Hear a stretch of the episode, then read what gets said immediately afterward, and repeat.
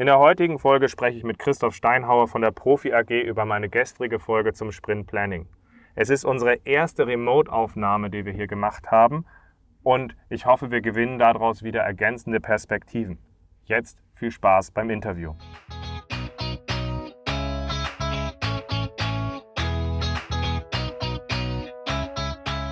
Scrum ist einfach zu verstehen. Die Krux liegt in der Anwendung für deine Zwecke in deinem Kontext. Der Podcast Scrum Meistern gibt dir dazu Tipps und Anregungen. Moin, moin. Herzlich willkommen zu einer neuen Nachlese meines Podcasts Scrum Meistern. Ich bin sehr froh, dass ich den Christoph Steinhauer dafür gewinnen konnte. Gestern ist ja die Folge zum Sprint Planning mit angrenzenden Themen zur Definition of Ready und dem Sprintziel live gegangen. Christoph kenne ich aus äh, unserer Arbeit bei seiner Firma Profi, wo wir einige Trainings gemacht haben, mit der Führung gearbeitet haben und auch Scrum eingeführt haben. Und ich freue mich sehr, dass ich den Christoph Steinhauer als äh, Geschäftsfeldleiter digital und agil für diesen äh, für dieses Interview gewinnen kann und bin sehr gespannt auf seine Praxisperspektive, wenn wir das hier durcharbeiten. So gesehen, Christoph, schön, dass du dabei bist. Ja, Gude aus Hessen, auf deinen neuen Monat aus Hamburg. Ich freue mich, äh, dass ich bei deinem Podcast und der Aufbereitung dabei sein kann. Hab den mit viel Freude gehört. Cool. Wir haben ja in der letzten Folge das Sprint Planning bearbeitet, wo es mir besonders darum ging, rauszuarbeiten, wie einige Dysfunktionen in einem äh, Sprint Planning entstehen, weil wir halt gewohnt sind, mit tradierten Planungsmustern mit einem Sollstand loszugehen, wo das dann halt auf, äh, auf diese Sprint für Sprint Planung trifft, die wir in Scrum treffen und dadurch ergeben sich halt einfach sehr viele Dysfunktionen, wenn man ein, ein Sprint Planning macht, indem man halt eigentlich der mit dem PO und dem Team einen Deal ausarbeiten möchte, worum es geht, was wir in dem Sprint machen, dass wir sagen, okay, so können wir gut vorgehen, das Team ist happy, der PO fühlt sich gut abgeholt, man hat ein gutes Ziel. Und die Dysfunktion spiegelt sich dann halt eben halt auch in Themen wie der Definition of Ready und dem Sprintziel wieder. So gesehen, darum ging es im Podcast. Und da wollen wir jetzt ja auch direkt einsteigen. So gesehen würde mich von dir, Christoph, mal interessieren, warum siehst du ein gutes Sprint Planning oder dass wir, dass wir das effektiv implementiert haben, so wichtig für eine gute Nutzung von Scrum? Für mich ist die, ähm, das Planning in zwei Teilen wichtig. Zum einen natürlich, um den Sprint mit einem Team vernünftig durchziehen zu können. Aber Planning heißt ja auch, die Diskussion mit dem Team äh, über die Inhalte voranzuführen und dann einen Sprint abzuliefern, zu dem sich das Team als Team committen kann. Und deswegen glaube ich, ist diese Rolle, die oder die Aufgabe, die dem Product Owner zukommt, äh, elementar. Und mhm. da liegt eine ganze Menge Power drin, Kraft drin, um äh, nicht nur aus dem Team zu schöpfen, sondern letztendlich auch aus dem vernünftigen Backlog und aus den vernünftigen Backlogs zu schöpfen. Weil ein Team kann nur dann richtig gut arbeiten, wenn der äh, Backlog vernünftig steht und der dem Team die Freiheit gibt, auch als Team zu performen und diese Verhandlung, nenne ich es jetzt, also ich würde es gar nicht Verhandlung nennen, sondern das gemeinsame mhm. Commitment, was man auch mit dem äh, Product Owner eingeht, dann auch abzuliefern. Wenn wir dieses Thema jetzt uns angucken an der Stelle, äh, welche Aspekte aus dem Podcast würdest du denn jetzt nochmal besonders als, als Highlight hervorheben? Oder sagt man bei euch schon Schmankerl oder ist das noch weiter südlich? Schmankerl, ist noch weiter, noch weiter südlich, südlich. Mhm. Ja, genau. Also Highlight, Highlight geht. Was würde ich hervorheben? Für mich, was du gesagt oder in dem Podcast darstellst, ist die Definition of Ready.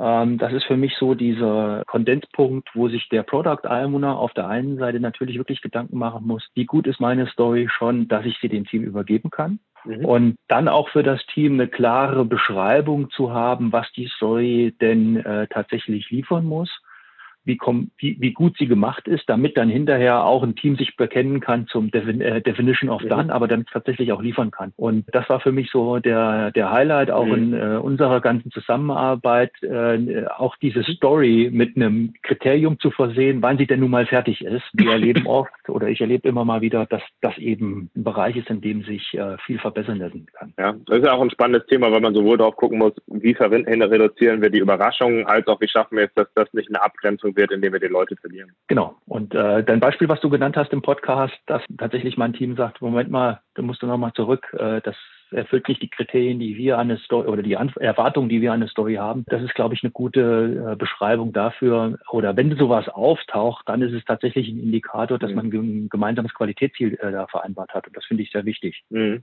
Würdest du weitere Themen noch aus dem Podcast erwähnen oder sagst du, das ist so wirklich so das Highlight?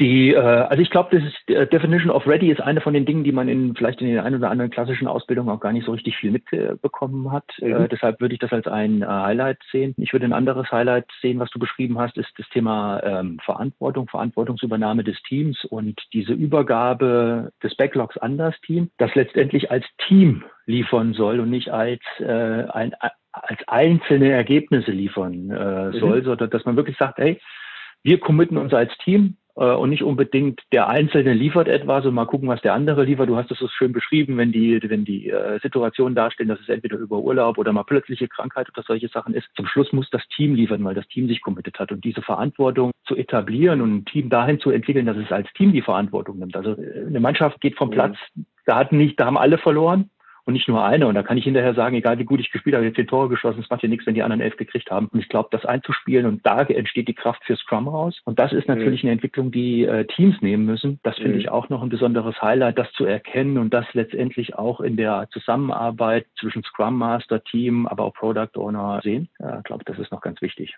Welche Sachen aus dem Podcast siehst du denn als besonders herausfordernd und spannend, wenn man sie versucht, in die Praxis zu tragen?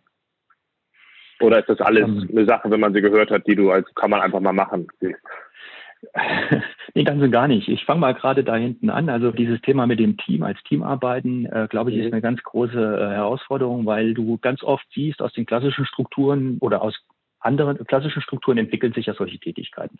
Eine Organisation, die meisten fangen an, agil zu arbeiten und da hast du natürlich immer diese, diese Erwartungshaltung, dass man äh, bestimmte Dinge schon kennt. Das macht doch der eine, das kann doch der und gerade im Zusammenspiel, wenn es klassisches Projektmanagement, der dann irgendwann mal ein Product Owner mhm. wird oder ein äh, Vorgesetzter, der genau weiß, was vorher seine Mitarbeiter zu können vermocht haben, Mhm. Dann wird das so vorgegeben zu sagen, es macht der, macht der, macht der. Oft ist in den Planungen oder in den Stories auch schon so eine Antizipation vor, wer kann das machen. Stories sind darauf zusammengeschnitten, wer kann denn was tun. Mhm. Und ich finde, äh, da hebt man nicht dieses Potenzial der Teamleistung, die da kommt, und man hebt nicht die Leistung, die dann kommt. Und du hast eine Sache beschrieben, das war das, äh, das sind die Sprintziele und den Vorlauf, den man in den Sprintzielen äh, haben braucht. Und ich glaube, wenn man sich das miteinander zusammennimmt und sagt, okay, wenn ich eine vernünftige, als Perlen aneinandergereihte Geschichte habe aus Sprint-Zielen, so schwieriges Wort, dann ergibt das auch so ein bisschen eine Entwicklung, wo das Team sich hinentwickeln muss als Team. Das kann dann zum Schluss möglicherweise nicht nur ein Einzelner leisten, sondern man wird im Team dafür sorgen, dass sich die mhm. Skills ein bisschen aufteilen, das Team äh, selber breitere Skills hat und damit viel leistungsfähiger ist, als äh, wenn man das nicht hat. Und deshalb finde ich auch den mhm. äh, Punkt, den du genannt hast mit den Sprintzielen, dass man die vernünftig formuliert, dass man die Rausschau als Product Owner schon hat und da dran wie so eine, so eine Bergbesteigung die verschiedenen Lager beschreiben kann, also die Basislager 1, 2, 3 und was passiert denn da, dass das ein bisschen eine Orientierung gibt, wo da soll das hingehen und alle wissen, an was sie sich dann im Prinzip äh, halten, entwickeln müssen und was man gemeinsam voneinander erwarten kann. Welche Ergänzung, äh, welche ergänzenden Sichten oder Ergänzung hast du denn zu dem, was ich in dem Podcast behandelt habe? Weil das ist ja immer eine Fokussierung, eine Begrenzung und wenn du aus deiner Praxis nicht drauf guckst, du sagst, das findest du nochmal eine weitere ergänzende Sicht oder du sagst, das sehe ich aus der Praxis vielleicht sogar anders? Anders konnte ich, ich habe die Augen zugemacht, äh, während ich dir zugehört habe, weil ich habe so ein paar Situationen gesehen, die äh, in dem einen oder anderen Team passieren, bei dem einen oder anderen Situation, die wir haben, passieren.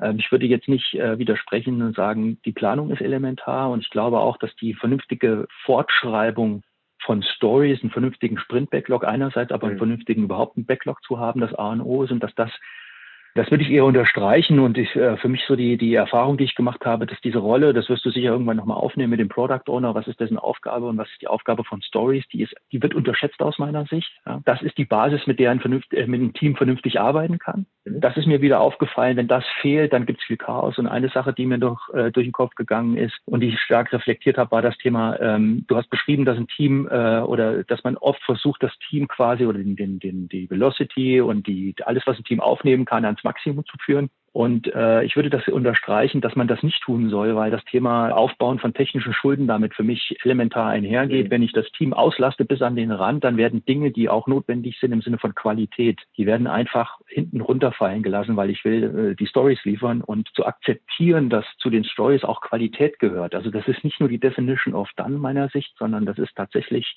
Qualität reinzubringen. Das ist mir durch den Kopf gegangen. Das würde ich gerne nochmal ergänzen äh, oder untermauern von dem, was du da gesagt hast. Da wirklich die vernünftige mhm. Balance zu haben, dass man nicht irgendwann eine Welle aufbaut, die man nicht mehr einholen kann, weil man den, den, mhm. den, den Schulden, die man eingegangen ist, in welcher Hinsicht das mal sein mögen, einfach nicht mehr hinterherkommt. Das ist auch ein Thema, was ich glaube ich auch nochmal in weiteren Folgen aufgreifen will. Also sowohl ich meine, das sind viele Themen. Es wird, wird sicherlich eine Folge zum Product Owner geben, zu User Stories.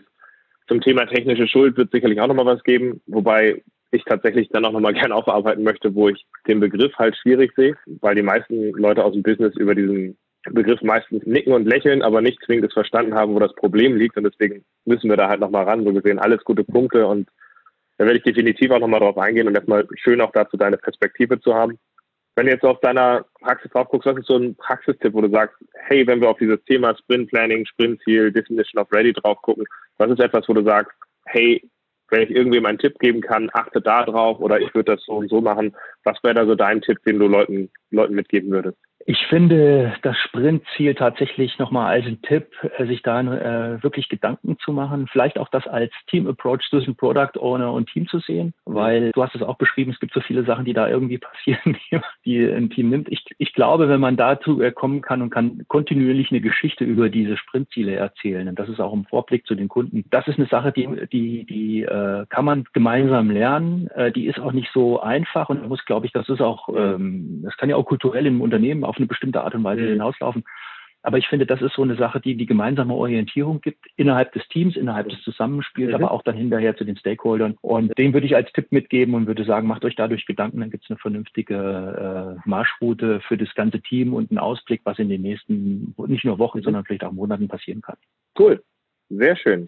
Und damit sind wir eigentlich schon auch am Ende. So gesehen, wenn euch das gefallen hat oder ihr sagt, Moment mal, wo reden die jetzt gerade beide drüber, hört euch um Himmels Willen auch einfach mal den Podcast dazu an. So gesehen, wir haben den ja als Aufbau, Aufbau gedacht an der Stelle und ich hoffe, das macht auch Freude, in die Folgen mit den Inhalten reinzuhören. Mir hilft das immer ungemein weiter, halt auch weitere Perspektiven zu haben. Christoph, danke für deine Zeit. Wir sehen uns ja auch schon nächste Woche bei der EOP wieder, oder? Ja, da freue ich mich ganz besonders drauf, dass wir beide mal live auf der Bühne sind, nicht nur hier digital verbunden sind. Wir werden auch da nochmal über die Themen sprechen, über die Erfahrungen, die es vor allen Dingen die Verantwortung mit Teams äh, oder die Übernahme von Teams, äh, Verantwortungsübernahme angeht. Freue mich sehr drauf und dass wir uns auch wiedersehen. Genau. Genau, auch dass wir da halt einfach einen Vortrag mal halten, auch zu dem, was wir bei euch gemacht haben an der Stelle und was, wie man mit einigen Schwierigkeiten in einer Einführung umgeht. Das ist unser Thema bei der OP. Das werden wir jetzt sicherlich nicht in die Nachlese reinlesen, aber wer da ist, wir würden uns freuen, euch da zu sehen. Und so gesehen erstmal danke für deine Zeit. Das hier war übrigens die erste Nachlese, die wir tatsächlich auch versucht haben, über Remote aufzubauen. Es ist unglaublich, dass wenn man möchte, dass die Technik, Technik funktioniert, wie viele Sachen dazukommen. Da lernen wir gerade auch ungemein dazu. So gesehen, danke für eure Zeit. Hört euch den Podcast an und auf bald. Auf bald. Vielen Dank. Macht's gut.